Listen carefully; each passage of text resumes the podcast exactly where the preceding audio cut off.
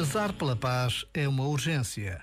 E ninguém sabe a importância e consequência da oração do mundo rezada em todas as línguas, em todas as geografias e contextos. Neste mundo global em que vivemos, não é possível ignorar o que se passa mais longe.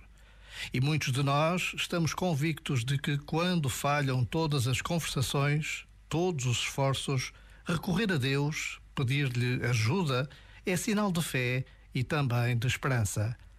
Nesta breve pausa, rezemos pela paz. Já agora, vale a pena pensar nisto. Este momento está disponível em podcast no site e na.